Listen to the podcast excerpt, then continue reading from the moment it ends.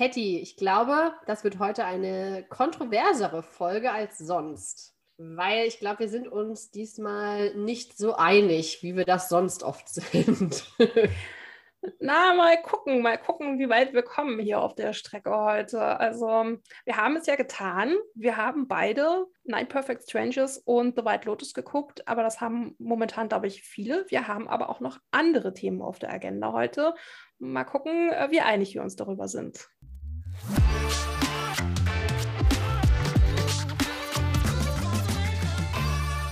Die Emmys sind verliehen, die 73. Primetime Emmys. Ich hatte ja auch einige Vorhersagen gemacht, lag nicht ganz richtig. Es war ein großer Gewinn für Netflix. Also Netflix war das Studio mit den meisten Gewinnen und ganz großer Abräumer war The Crown, Staffel 4. Oh mein Gott, ich habe das Gefühl, das sagen wir seit einem Jahr.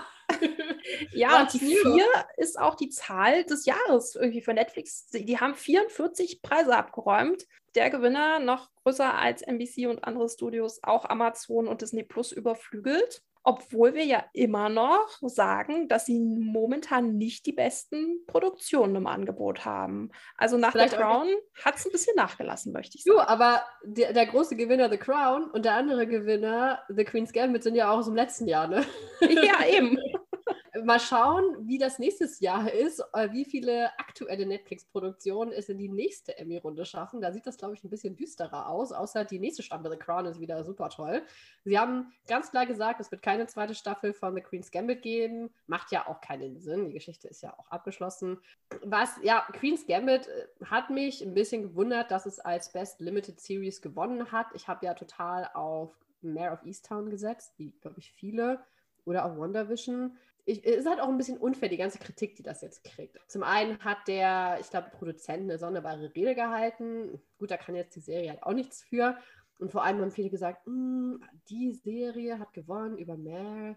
Ich glaube, wir vergessen einfach, wie gut Queen's Gambit eigentlich war weil wir es einfach vor Ewigkeiten gesehen haben. Also als es rauskam, haben wir es beide gefeiert. Total. Und ich muss auch sagen, von meiner emotionalen Reaktion nach The Queen's Gambit, ich war emotional völlig fertig. Ich fand das super. Ich habe das durchgebinged. Ja, mehr auf Easttown hat mich auch mitgerissen, aber es war jetzt nicht so, dass ich gesagt habe, das müsst ihr unbedingt gucken. Wenn du dich mal daran erinnerst, nach, ich habe, glaube ich, von uns allen als erste The Queen's Gambit geguckt ja. und habe euch sofort in unsere Mädels, Girls Group Chat, WhatsApp geschrieben, ihr müsst das unbedingt gucken, das ist der absolute Hammer.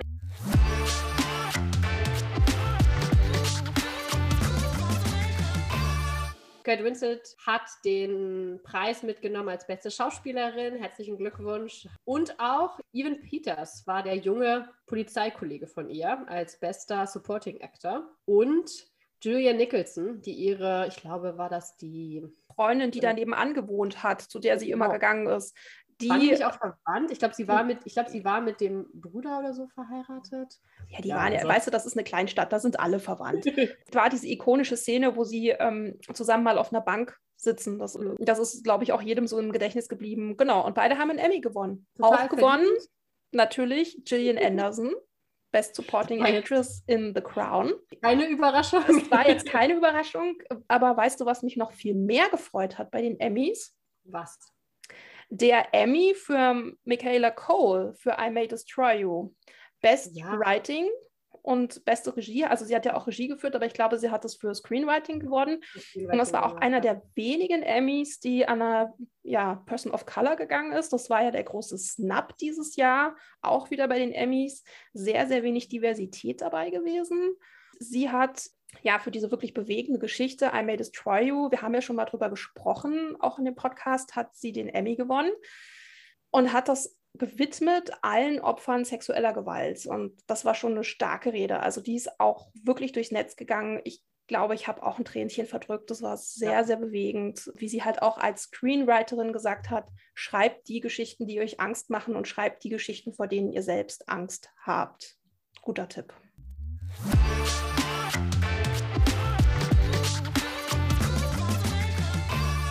Ja, ansonsten gibt es, glaube ich, nicht viel zu sagen zu den Emmys. Sie haben es etwas kleiner gehalten als sonst. Die altbekannten Leute haben eigentlich gewonnen, die altbekannten Serien haben gewonnen. Ich bin ja persönlich ein bisschen traurig, dass This Is Us nichts gewonnen hat. Aber ich bin da auch ehrlich, die fünfte Staffel, für die sie jetzt nominiert waren, war nicht die beste. Und ich sehe das eher so taktisch schlau, ja. Nächstes Jahr kommt die sechste und letzte Staffel. Und wenn die einigermaßen gut ist, denke ich mal, wird sie dann in der letzten Staffel nochmal einen Emmy gewinnen. Das ist eigentlich so Standard, dass die letzte Staffel von einer erfolgreichen Serie gerne nochmal ein paar Preise gewinnt. Aber momentan die Konkurrenz ist auch eher schwach.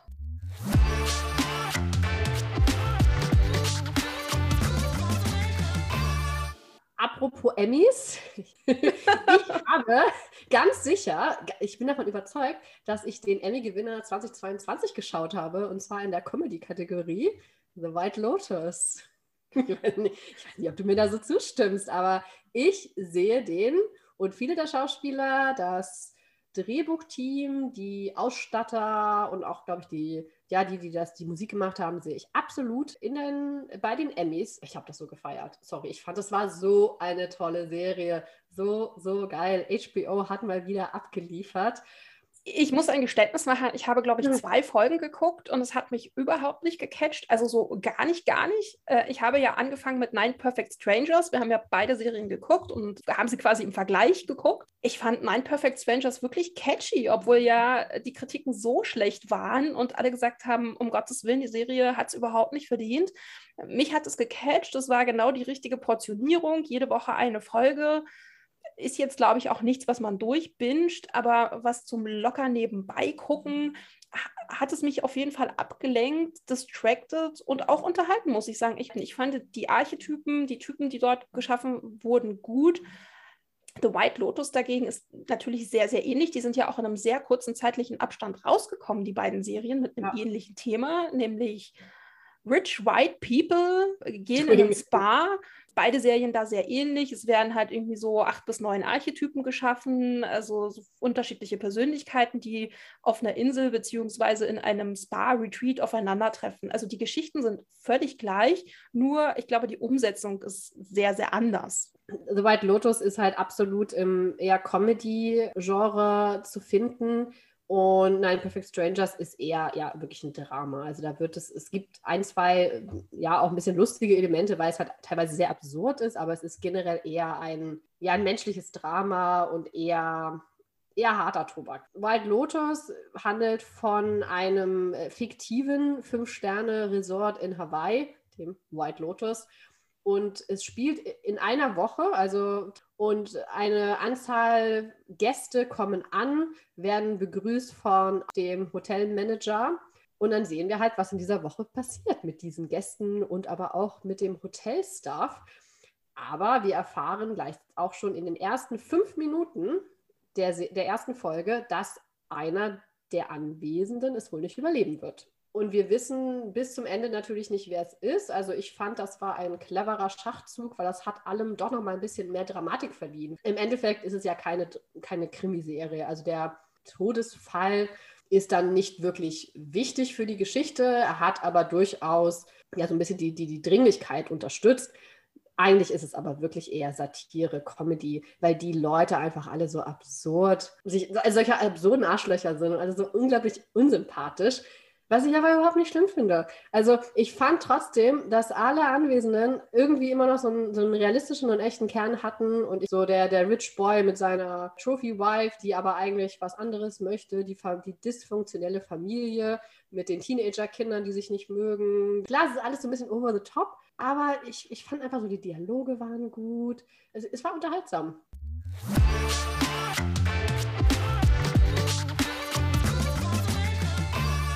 Das ist das. Und äh, dagegen Nine Perfect Strangers fand ich ja auch ganz entspannt, aber mit sehr vielen Überraschungen. Und das hat mir sehr, sehr gut gefallen.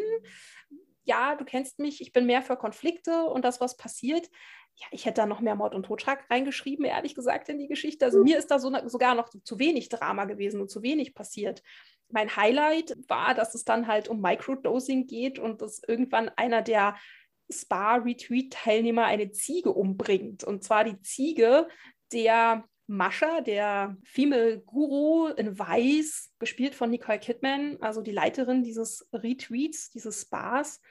also dieser große Übermensch, so wird sie ja da dargestellt, die jeden heilen kann von seinen Leiden und, und davon befreit. Dabei ist die eigentlich das größte Psychoopfer in der ganzen Gruppe.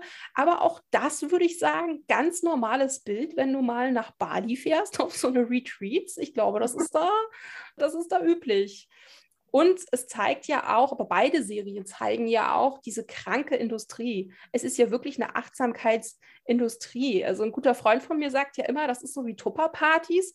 Die unterstützen sich ja auch immer selber. Das ist so ein Schneeballsystem und das stimmt tatsächlich. Und der Rest ist genau wie in diesen Serien einfach Rich People, die zu viel Geld haben und sich irgendwie selbst optimieren wollen. Also ich muss sagen, ich fand Nine, Nine Perfect Strangers ziemlich unausgegoren. Also ich habe mich da ehrlich gesagt durchgekämpft. Also ich habe es natürlich geschaut es gab, glaube ich, ein oder zwei Folgen, die ich ganz gut fand, so in der Mitte, wo dann langsam so ein bisschen klar war, okay, worauf wollen sie hier eigentlich hinaus? Weil es war mir nicht so ganz klar, ist das jetzt Satire, ist das jetzt ernsthaft? So, die vermischen das, aber meiner Meinung nach auf nicht so eine elegante Art und Weise. Und dann wurde es mir am Ende aber alles zu over the top. Also es hat überhaupt nicht mehr für mich hingehauen. Emotional hat mich da nichts mitgenommen. Ich fand alle Charaktere, also The Nine Perfect Strangers, die beziehen sich halt auf neun speziell ausgewählte Retreat-Teilnehmer. Die haben mich alle nicht interessiert. Ich fand die Geschichten von den allen nicht interessant. Ähm, und diese Marsha, also gespielt von Nicole Kidman, war ein ganz komischer Charakter. Meiner Meinung nach war sie auch fehlbesetzt. Und dann am Ende, also es hatte für mich keinen Sinn gemacht. Also, weil die Botschaft war dann so, dieses Microdosing, also die Leute unter Drogen setzen, ist eigentlich gut, obwohl das eigentlich schlecht ist, weil am Ende sind ja alle glücklicher. Okay, das ist jetzt die Botschaft. Also wa warum entführt sie nicht einfach nur Leute und setzt sie unter Drogen? Ganz ehrlich, das war meine Frage. Warum dieser ganze große Verschwörung drumherum, dieses große Retweet zu machen? Glaubt sie da eigentlich dran? Glaubt sie da nicht dran? Glauben die anderen dran? Das kam für mich nicht wirklich raus.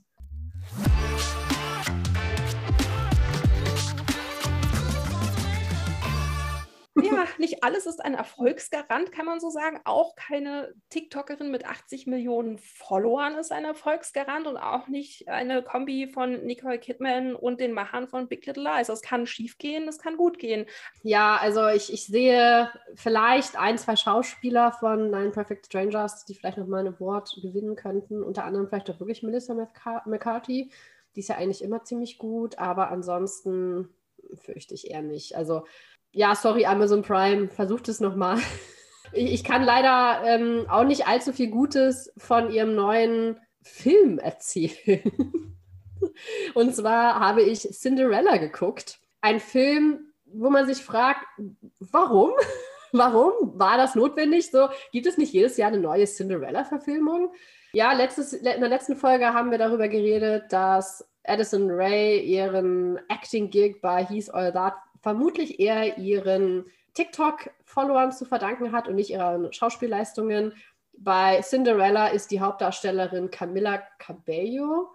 Kennst du die? Hat die dir was gesagt? Genauso wie Edison Ray vorher. Nein, hat mir nichts gesagt. Sagt mir nichts. Und ich muss auch gleich dazu sagen, ich habe auch den Film nicht geguckt, denn Martina, ich habe Grenzen. Camilla Cabello ist eine Sängerin, also eine sehr in den USA relativ erfolgreiche Sängerin bei einer Band und ich habe dann mal bei Wikipedia geschaut, ob sie dann mal irgendwie zumindest mal eine Serie oder so mitgespielt hat. Ich dachte, sie wäre vielleicht irgendwie so ein Disney-Star. Ihre Schauspielleistungen aufgelistet sind in Musikvideos as herself und einmal in einem SNL-Sketch. Also keine allzu lange Liste.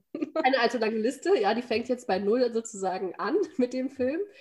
Sie ist allerdings besser als Addison Ray. Überraschend schlecht allerdings im Singen, was nicht gut ist, weil das hier ein Musical ist. Sagen wir es mal so: Es ist super leicht, sich natürlich einfach über diesen Film lustig zu machen und zu sagen, öh, schlechtester Film ever, wie kann man nur? Das ist doch total der Müll. Naja, aber ich meine, ich will ja auch irgendwie fair bleiben. Es gibt halt ein Publikum für eine solche Art Filme und das muss man ja auch respektieren. Aber gleichzeitig können solche Filme jedoch auch gut gemacht werden. Und ich habe dann versucht, mir den Film unter dieser Prämisse anzuschauen. Und gleichzeitig habe ich mich auch gefragt, okay, was kann diese Geschichte Neues bieten? Und ja, meine Kritik ist jetzt eine, eine Mischung aus dem Plot und meinem Rant, weil anders geht es leider nicht. Also es spielt in einer nicht klar definierten Zeit, vielleicht Mittelalter, vielleicht Renaissance, vielleicht aber auch irgendwie Karneval oder Dis Disneyland. So ganz klar ist das nicht. Es ist so richtig Sinn von den Kostümen her macht es dann auch nicht. Und wir haben Cinderella, die hat ihre böse Stiefmutter und zwei Stiefschwestern. In diesem Film heißt sie allerdings Ella. Und weil sie oft Cinder, auf Deutsch Asche im Gesicht haben, nennen Nein! Cinderella. Super clever. Ja, aber, aber ganz kurz, ganz kurz. Sie ist keine Influencerin. Das ist schon mal nicht der Fall. Nee, nee, also es, es soll, glaube ich, Mittelalter spielen oder so. Also einige von den Komparsen sehen halt so ein bisschen aus wie so, kennst du diese Mittelaltermärkte? ja. Also, sie, du, ich würde den Machern ja heutzutage alles zutrauen. Es hätte ja auch sein können, dass es eine zeitlose, mittelalterliche Prinzessinnen-Influencerin ist. Mein Gott, also heutzutage muss man ja Social Media überall einbauen, hat man das Gefühl. Das beruhigt mich ja eigentlich schon wieder, dass Cinderella keine TikToker-Ella ist. Sie hat eine große Leidenschaft fürs Modedesign und sitzt Nein. zu Hause in ihrem Keller und designt super hässliche Tüllklamotten. Aber angeblich hat sie ganz, ganz großes Talent. Wissen wir, weil sie es selber sagt. Ansonsten, glaube ich, ist keiner von ihren Klamotten so besonders überzeugt. Dann gibt es den Prinzen, der irgendwie, ich dachte erst, der wäre schwul, weil er hat halt so einen Ring im Ohr und ist halt immer nur mit seinen Boys unterwegs und am Trinken und dann will er aber natürlich nicht heiraten. Und da dachte ich, okay, ist das vielleicht so der moderne Twist, dass er halt lieber einen dritten Boy hätte? Fände ich ja auch, wäre auch okay. Die können, sie kann ihn ja einkleiden oder sowas. Das wäre ja, ja auch so eine große Romance, so die Frau und ihr bester schwuler Freund. Nee, aber anscheinend steht er auch auf Frauen. Er hat eine Schwester. Das ist etwas, was, glaube ich, neu ist. Das habe ich so noch nicht erlebt, gesehen in einem Cinderella-Film. Eine kleine Schwester, die viel mehr Interesse hat am Regieren. Und sie ist nicht nur eine politisch interessierte Frau, sie ist auch noch Klimaaktivistin. Nein.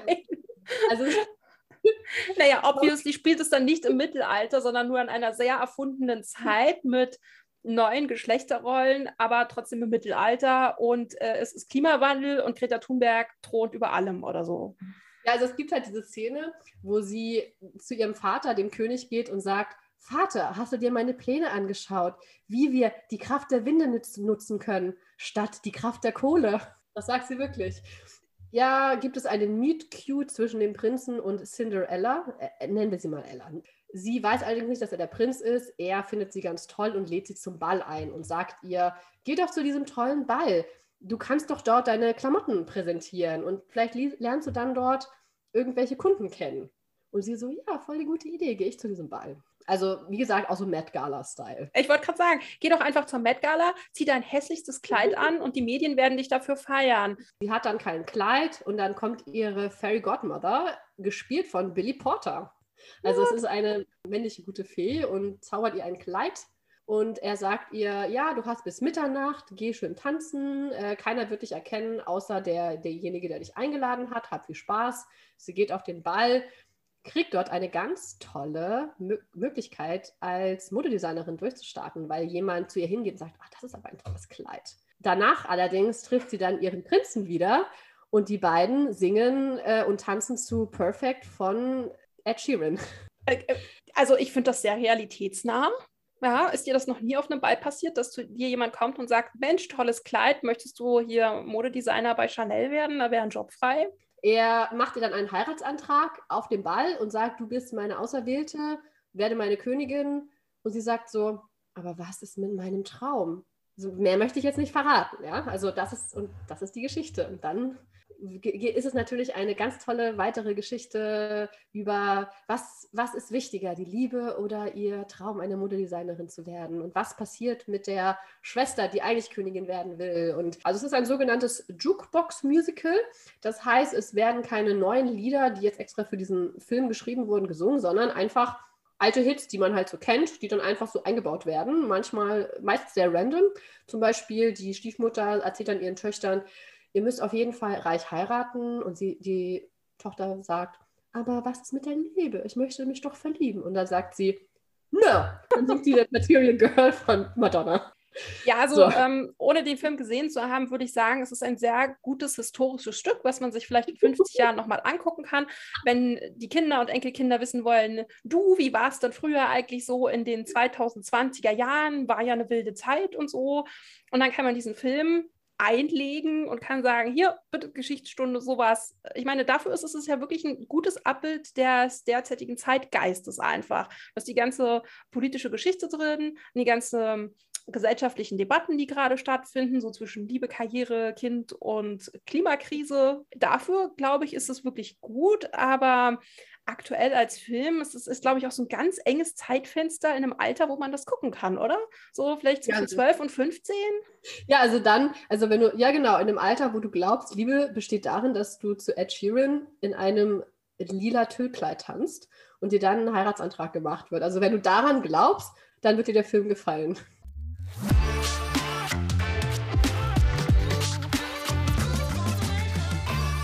Glaubst du, dass die Entwicklung wirklich dahin geht? Ich meine, guck mal, wir haben jetzt He's All That uns angeguckt. Das ging ja in eine ähnliche Richtung. Wir sagen, es ist Schund, es ist schlecht produziert. Es wurde eine TikTokerin besetzt aufgrund ihrer angeblichen Reichweite oder momentanen Reichweite. Und hier ist es ja wieder genauso. Es ist keine Schauspielerin besetzt worden, es ist eine mehr oder weniger bekannte Sängerin besetzt worden in einem Film, der aber ja an Produktionskosten nicht gespart hat. Also man kann ja jetzt nicht sagen, dass das eine billige Produktion ist. Und bei He's All That sind auch wahrscheinlich einige Gelder reingeflossen. Also ja, ich meine, das war natürlich immer schon auch der Fall, dass Popstars dann einfach mal so einen Film gemacht haben, ja. Aber das waren dann halt wirklich so Nischenfilme, das haben sich dann halt die Fans angeschaut und gut ist. Aber dass da wirklich solche talentlosen Leute so eine große Bühne kriegen und da wirklich so viel Geld reingepumpt wird, ich glaube, das ist, fürchte ich, neu. Und ich glaube, das ist ein Trend, der, den werden wir auch weiterhin sehen. Nochmal die Met Gala. Die Hälfte der Leute waren jetzt auch YouTuber und TikToker. Das war vor zwei, drei Jahren auch noch nicht der Fall. Also zwei bittere Momente eigentlich für mich in den letzten Wochen oder in der letzten Woche. Erstens, Edison Ray hat, einen, hat ja einen Folgevertrag mit Netflix bekommen für weitere Filme.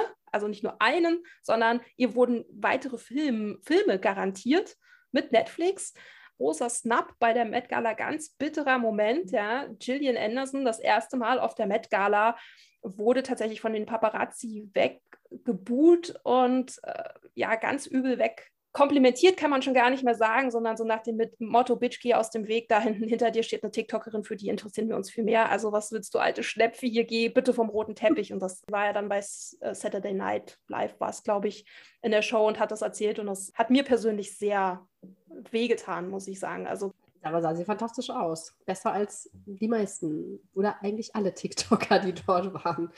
Ja, also dieser, dieser Deal von Addison Ray, da hat Netflix wirklich nicht auf irgendwie Rotten Tomatoes oder auf IMDb geschaut, sondern wirklich nur wahrscheinlich auf die, ne, auf die Quoten. Netflix gibt ja keine Zahlen raus, sondern immer nur dann, wenn sie was total Tolles zu berichten haben. Also man weiß ja immer nur bei den Top-Filmen, wie viele Leute es geguckt haben, aber ich vermute mal, dass es sich absolut gelohnt haben muss für Netflix, Addison Ray für diesen einen Film da zu engagieren. Ja, es war halt, glaube ich, in allen Ländern auf Platz 1. Muss sich gelohnt haben. Ich finde es aber trotzdem eine traurige Entwicklung, muss ich sagen. Man guckt halt auf die Follower von Addison Ray, was halt 80 Millionen sind, natürlich. Und die setzen halt auf dieses Pferd, das geht so ein bisschen in die Social-Media-Richtung.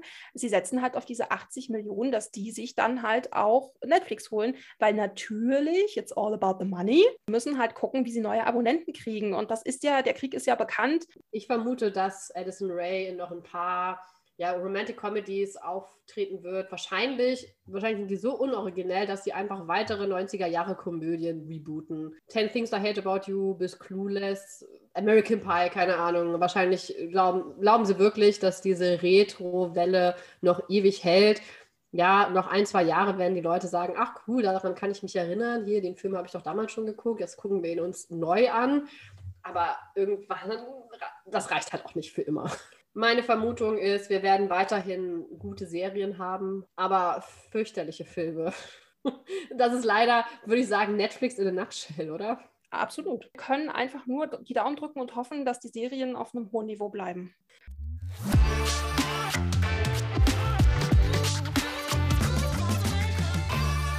gab eine Ausnahme.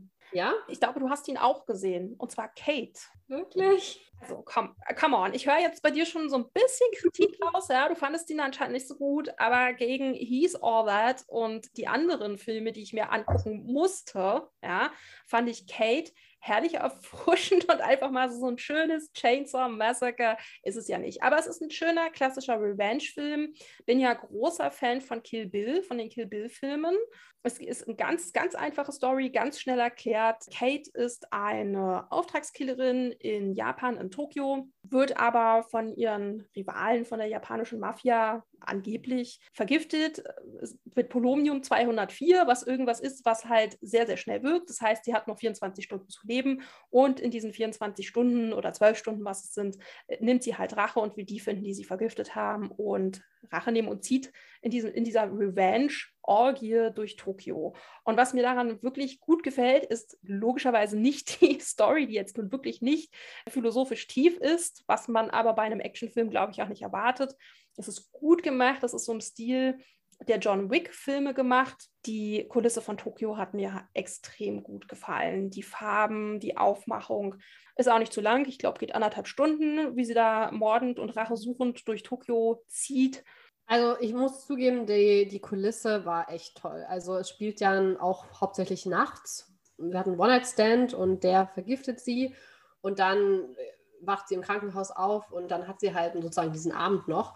Und natürlich ist Tokio die beste Kulisse, um abends unterwegs zu sein. Ich war auch selber schon zweimal in Tokio, eine meiner absoluten Lieblingsstädte. Also kam mir auch teilweise sehr bekannt vor, so diese kleinen Ecken und diese kleinen Gassen und dann die Hochhäuser und sowas. Das sieht schon toll aus. Und dann das Blink, die blinkenden Lichter und so. Ja, das war schon sehr, sehr gut. Wie gesagt, die Geschichte war halt wirklich super vorhersehbar. Also ich finde, so vorhersehbar muss es halt nicht sein. Also ich möchte trotzdem ein bisschen mitdenken. Es waren viele Klischees dabei, muss man doch ganz ehrlich sein. Und was ich, und ganz ehrlich, ich habe doch hier Tschernobyl geguckt. Was habe ich gelernt? Du sollst Leute nicht anfassen, die radioaktiv sind, dann wirst du nämlich auch sterben. Was macht sie aber nicht. Sie hat ja sogar noch eine kleine Freundin, die Annie. Das, ist das so eine gute Idee, dass die dann immer zusammen essen und sich umarmen? Ich weiß ja nicht. Mich hat es trotzdem glücklich gemacht. Weißt du, es muss ja immer nicht immer die tiefste Handlung sein. Wenn ich das nicht erwarte und damit gar nicht mit dieser Erwartung da reingehe, dass es jetzt irgendwie die philosophisch tiefste Handlung ist, ist es, glaube ich, okay. Es ist ein, also im, am Ende des Tages ist es ein Actionfilm.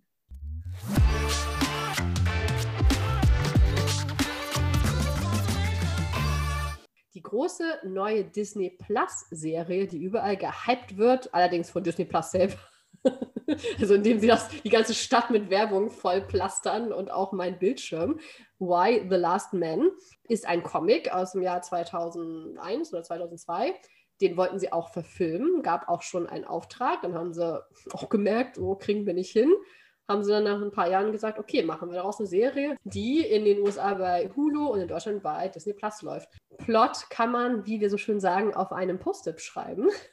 Es ist wirklich genau das, was der Titel sagt. Aus irgendeinem Grund, den wir nicht kennen, sterben alle männlichen Säugetiere innerhalb von fünf Minuten auf der ganzen Welt. Ganz grausam. Und es sind nur noch Frauen übrig. Außer ein Mann. Der Last Man. Wir verfolgen dann diese neue Welt in der, ja, nur in der halt die Hälfte der Menschheit auf einmal tot ist. Und wir müssen mit den praktischen und tagesaktuellen Konsequenzen dann leben und vor allem dann dieses Mystery lösen. Warum hat dieser eine Mann und sein Affe überlebt? Hat was von The Walking Dead auf jeden Fall, auch von der ganzen Optik, ist ja auch basiert auf einem Comic. Mich hat es nach der dritten Folge doch gecatcht. Also es gibt bisher drei Folgen bei Disney Plus. Was ich gut finde an der Serie ist, dass sie versuchen zumindest so realistisch und authentisch zu bleiben wie möglich. Ich meine, wir würden ja nicht alle sofort irgendwie Kannibalen werden innerhalb von drei Tagen. Sie versuchen zumindest eine, eine Art Regierung zu bilden oder auch eine Regierung zu bleiben. Die Hauptdarstellerin äh, ist dann auch die neue Präsidentin, war eigentlich nur eine Congresswoman, aber dadurch, dass ja alle Männer tot sind, ist sie dann sozusagen the next in chain. Und sie ist auch die Mutter von dem letzten Mann auf der Welt. Und sie schickt ihn dann einem Gentech, also einem Spezialisten, der herausfinden soll, warum hat dieser eine Mann überlebt? Was ist an ihm besonders? Tja, ich weiß nicht. Was würdest du sagen zu einer Welt ohne Männer? ich sehe es mal so, wenn es keine Männer mehr gäbe, dann wären die Emmys auf jeden Fall kürzer. Dann könnte man die ganzen Best Actor rausstreichen. Wäre vielleicht auch ganz gut. Dann dürften die Frauen mal längere Reden halten. Ja, es gab doch auch so einen Snap mit Anya Taylor-Joy, wo auch irgendwie jemand gesagt hat, ach, das ist ja schön, dass sie, dass sie Schach endlich sexy gemacht hat. Das ja, solche Sprüche ja. müssen wir uns nicht anhören. Müssen dann nicht mehr sein, genau. Außerdem, die ganzen Anzüge werden, wurden auch nicht fehlen, auch bei der Met Gala, ganz ehrlich. Die Frauen äh, denken sich sonst was aus, die Männer kommen halt einfach im äh, Anzug, im Tax. Deswegen würde wahrscheinlich gar keiner merken, ja. ja, und es könnten endlich mehr Frauen Drehbücher schreiben, die wahnsinnig talentiert sind, aber dann in der Schublade landen, weil man eben denkt, dass solche Filme mit Edison Ray doch mehr bringen, ist ja auch geschrieben von Männern. Also es ist ja nicht so. Ich meine, wenn Edison Ray wenigstens das Drehbuch selber schreiben würde, würde wahrscheinlich auch nur schon bei rauskommen, aber dann hätte es wenigstens eine Frau geschrieben. So.